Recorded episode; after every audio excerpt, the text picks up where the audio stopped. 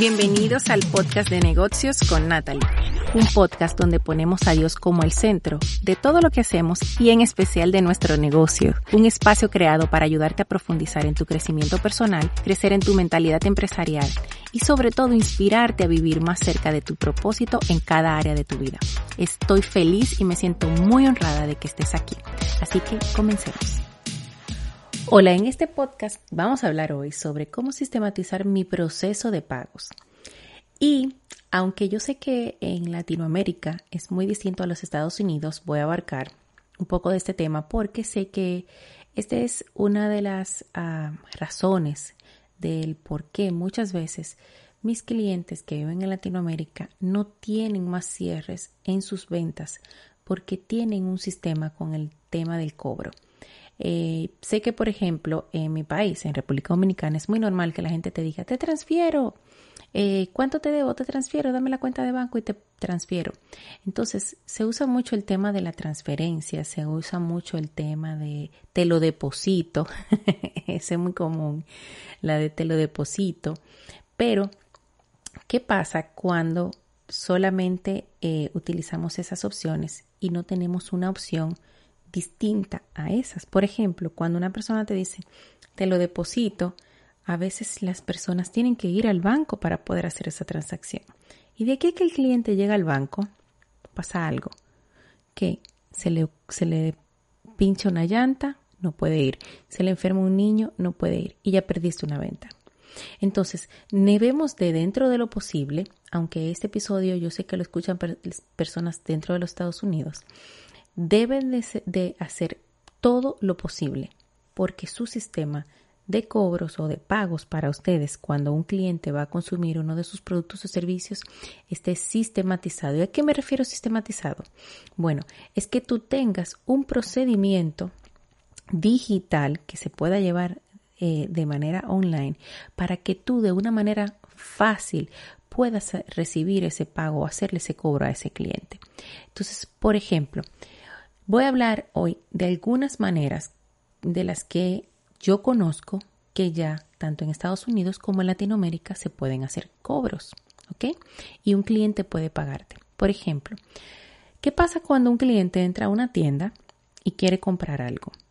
Una vez yo recuerdo que yo entré a una tienda, iba a comprar algo, era en Argentina, y yo entré a una tienda digital y para nada la tienda a mí me dio confianza de yo poder meter mi tarjeta y mis datos y comprar. Yo quería comprar algo que no era algo muy costoso, pero simplemente la apariencia de la tienda, el hecho de que no, no parecía confiable y el proceso era un poco tedioso, me hizo a mí regresarme de esa compra. O sea, yo estaba lista para comprar y entré a tiendas en Argentina a hacer esa compra y no la hice simplemente porque no fue un proceso fácil. Entonces, el, punto número uno es, cuando tienes un negocio debes de analizar el proceso de adquisición de tus productos o servicios desde el punto A, ¿ok? Dígase que tú te vas a poner en la posición de tu cliente y tú vas a hacer el proceso tú como si fueras tú un cliente, mirándolo desde los ojos del cliente, porque claro, tú entiendes tu proceso, tú lo creaste y probablemente tú digas, ¿sabes qué? Esto es fácil, la gente no puede ser tan que como que no lo entienda. No, es que no te puedes poner en esa posición, debes de ponerte en la posición de los zapatos del cliente. Bien, te van a tocar clientes que son muy diestros y otros clientes que es la abuelita que hay que ayudarla a abrir el WhatsApp entonces, desde este punto de vista, debemos de crear los procesos basados como si fueran todos para la abuelita, más que si son todos para el ejecutivo que trabaja en un banco, que probablemente es muy técnico, o el primo tuyo, o el sobrino tuyo que es muy técnico. Desde ese punto de vista debemos de pararnos para crear los procesos, para que sean fáciles, para que sean obviamente rápidos y para que sobre todo sean seguros. Entonces, ya sabemos que dentro de los Estados Unidos y fuera de los Estados Unidos tenemos la opción del pago a través de transferencia bancaria. En Estados Unidos se utiliza mucho la parte de CEL y, eh, y fuera de los Estados Unidos pues la transferencia normal entre banco y banco o el que te voy y te deposito. Pero ¿cuáles otras maneras tenemos para nosotros poder sistematizar este proceso? Bueno, ahora mismo en nuestras páginas web debemos de tener el proceso de compra simplificado, que la gente con un botón pueda comprar. ¿Por qué? Porque la gente ya puede, ya la gente no, no quiere salir de la casa y muchas veces decide hacer compras online y obvio no tiene el WhatsApp de la persona o el proceso no es, ah, digamos que una persona entra tarde, el proceso no se puede llevar a cabo a través del WhatsApp, pues la persona que vas a hacer, vas a perder una venta, no. Debes de tener en tu sistema, eh, debes de tener, perdón, en tu página web un sistema de cobro fácil. Dígase que vas a tener allí eh, activado la, el botón de PayPal para las compras o un botón de Stripe para las compras, donde la gente con un clic ya pueda comprar. A veces la gente ve PayPal y se asusta porque la gente piensa, PayPal, necesito tener un PayPal. No, piensen que todos los sistemas de pago son pasarelas de pago. Ellos lo que hacen es hacer el proceso del cobro de tu tarjeta. ¿ok? Una cosa es la pasarela de pago y otra cosa es el sistema que entrega el producto o servicio. Entonces, cuando yo le cobro al cliente, el cliente me paga a través de una pasarela de pago como PayPal, como Stripe. Eh, de hecho, hay eh, a través de Apple, a veces hay, hay, gente que puede pagar a través de Apple, a través de Google Pay, a, a través de diferentes formas. Son pasarelas de pago, es por donde pasa el dinero que llega hacia ti. ¿ok? Por, por eso es que cuando uno adquiere esas pasarelas de pago, uno debe de aprobar que uno es un agente externo y que yo lo que estoy es que trayendo un agente eh, que es una institución o una, o una organización que se enfoca solamente en el cobro seguro para hacerle el cobro a mi cliente. O sea que el cliente cuando hace un reclamo, claro, cuando el dinero ya llega a mi bolsillo, yo sé que hago la devolución, pero quien le hace el cobro al cliente es esa pasarela de pago. En este caso, PayPal, Stripe deben de siempre ser eh, pasarelas si las tienes o la que usen en tu país si es que existe alguna. Debes siempre tener una pasarela de pago que te facilite a ti el proceso de cobro de tus servicios y productos. Entonces, por ejemplo, en Latinoamérica hay diferentes maneras y diferentes formas en las cuales puedes llevar a cabo este proceso. Existen no solamente PayPal y Stripe, aunque son las más conocidas.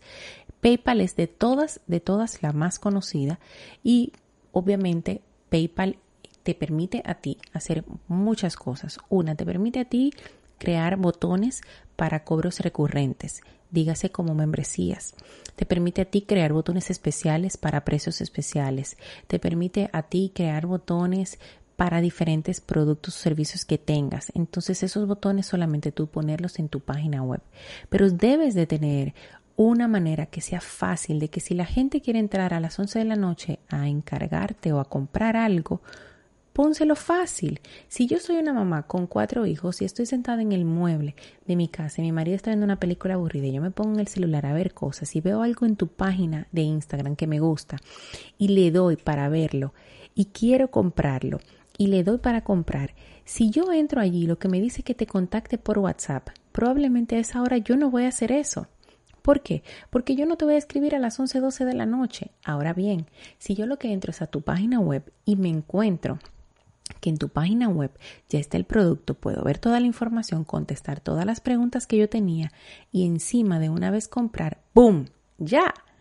¿Qué más necesito yo? Solamente es poner mi tarjeta, y ya. Entonces debes de tener un proceso fácil. Y lo mejor es que PayPal también te permite a ti que si tienes dinero en PayPal no te tengas que parar del mueble. Yo en este caso, si quiero comprarlo, me paro del mueble y busco la tarjeta. Pero si yo tengo dinero en PayPal, ah, no, pero yo tengo dinero en PayPal, pago con mi misma cuenta de PayPal. Entonces existen diferentes entidades que te permiten a ti tu poder hacer cobros en tu página web uno de ellos, y voy a, mencionar algunos porque ya te invito a que vayas a, a Google y busques cuáles son las entidades. Ojo, todas las entidades que utilices para hacer cobros de manera online y de manera sistematizada, te va a permitir a ti, sí, hacer un proceso más fácil para el cliente, pero a la vez tienes que tener en cuenta que todos se toman su tiempo para transferirte el dinero. PayPal es de los pocos que no se toma mucho tiempo, porque encima PayPal también te manda una tarjeta, que esa tarjeta tú la puedes utilizar como una tarjeta de débito. Y esa tarjeta la puedes conectar a tu cuenta y un montón de cosas. No está la tarjeta creo que para Latinoamérica, pero en Estados Unidos sí se puede hacer. Pero casi todas, eh, excepto por PayPal, que sí te permite hacer una transferencia de PayPal a tu banco eh, y si la quieres inmediata te cobra creo que es un 1% o algo así. Casi todas siempre se tardan en tener, eh, en que tú tengas ese dinero en tu cuenta, ¿ok? Siempre se van a tardar. Hay algunas que se tardan eh, 5 días, hay otras que se tardan hasta 30 días para ponerte el dinero en tu cuenta. Entonces voy a mencionar algunas para que tú investigues porque puede que existan otras que yo desconozca y me encantaría conocerlas. Así que cuando escuches este podcast y conoces alguna, me encantaría que me contactaras o me escribieras en los comentarios o en mi Instagram, me escribieras y me dijera, Natalie, mira, aquí en mi país utilizamos esta. Pero entre las más conocidas ya mencioné que está PayPal. Otra de las más conocidas es Pioneer y Pioneer funciona casi igual que PayPal. Ellos igual te dan una tarjeta eh, que te envían a tu país. Pioneer sí te envía tarjetas, creo que de a diferencia de PayPal, que PayPal no te permite tener tarjeta de PayPal en tu país. Si vives en Latinoamérica, Pioneer sí te permite tener tu tarjeta eh, en Latinoamérica. Lo único que ellos se demoran un tiempecito en enviártela, se pueden demorar hasta un mes. Luego también está eh, otra plataforma que se llama Skrill, que es, se escribe S-K-R-I-L-L y esta también hace, sirve de pasarela de pago. Eh, otra de las que también son utilizadas es PayU. Eh, se escribe Pay de pago y U eh, de uva. Y también es una plataforma de que es también pasarela de pago para poder hacer pagos de manera online. Eh, ellos utilizan tarjetas de créditos, tarjetas de débito y transferencia bancaria. Ellos también funcionan así, algo igual a PayPal. Otra también que aparentemente es muy conocida, aunque yo no la conocía. Yo realmente conocía nada más PayPal y Pioneer y Stripe. Eh, es la plataforma de Mercado Pago. Mercado Pago parece ser una plataforma que se utiliza en muchos países y funciona igual que las, eh, las demás que yo mencioné. Incluso puedes entrelazar con Mercado Pago tus páginas no solamente web, sino también tus redes sociales para poder hacer el proceso de pago de tus clientes mucho más fácil. Entonces, todas estas aplicaciones y todas estas herramientas de pago no solo funcionan para Latinoamérica, yo estoy mencionando las que funcionan para Latinoamérica, pero también funcionan dentro de los Estados Unidos. Solamente que haz tu investigación, lee la letra chiquita, que eso es algo que siempre debemos de leer, porque la mayoría de estas, eh, de, estas eh, plataformas de pago eh, tienen sus obviamente tienen sus políticas y su manera de ellos manejarse. Por ejemplo, yo sé que PayPal no te permite a ti que tú tengas tarjeta con ellos, pero si, tú sí puedes transferir de PayPal el dinero a tu cuenta bancaria en tu país y eso, eso es una transacción que en algunos países es sin costo, en otros países es con costo. Otra cosa que debes de tener eh, también en cuenta es investigar con cada una de estas plataformas cuánto es la, cada cuánto tiempo puedes transferir el dinero de tu cuenta que tienes con ellos a tu cuenta de banco. Muchas veces estas plataformas eh, se toman su tiempo o retienen el dinero por un tiempo o te cobran un fee si tú lo quieres sacar, por ejemplo, de un día para otro. Un ejemplo es que PayPal te cobra creo que es un 1% cuando quieres la transferencia inmediata o si te esperas de uno a tres días, eh, entonces ellos no te cobran nada. Entonces, toma en cuenta cómo puedes, piensa en el proceso de compra, piensa desde que tu cliente se contacta contigo cómo es el proceso, cómo lo vive él. Y piensa, no, piensa no solamente en la abuelita que no sabe ni siquiera abrir el WhatsApp, pero que te quiere comprar. También piensa en aquella persona que es joven, que es quizás un millennial, que quiere consumir tus productos y servicios y que está dispuesto a sacar su tarjeta y comprarlo de una vez sin pensarlo dos veces. ¿Cómo le vas a facilitar el proceso a esa persona para que pueda hacer su compra? Algo que sea una experiencia muy tranquila, segura y que también sea una experiencia eficiente tanto para ti como para tu cliente. Hasta aquí hemos llegado con este episodio. Gracias por haberte quedado hasta el final y quiero invitarte a que si te gustó este podcast, te registres dándole al botón de suscribirte. Así cada vez que tengamos un nuevo episodio, sea de los primeros en enterarte.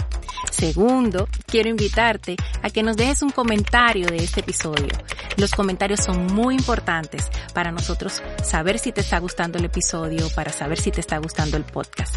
Y si no quieres dejar un comentario y encontraste valor en este podcast, te invito a que tomes un screenshot o una foto de tu pantalla y compartas este podcast en tus redes sociales. Me encantaría conocerte, así que etiquétame cuando pongas ese post en tus historias para conocerte y poder conectar contigo en otras redes sociales. Gracias por haber estado aquí y nos vemos en la próxima.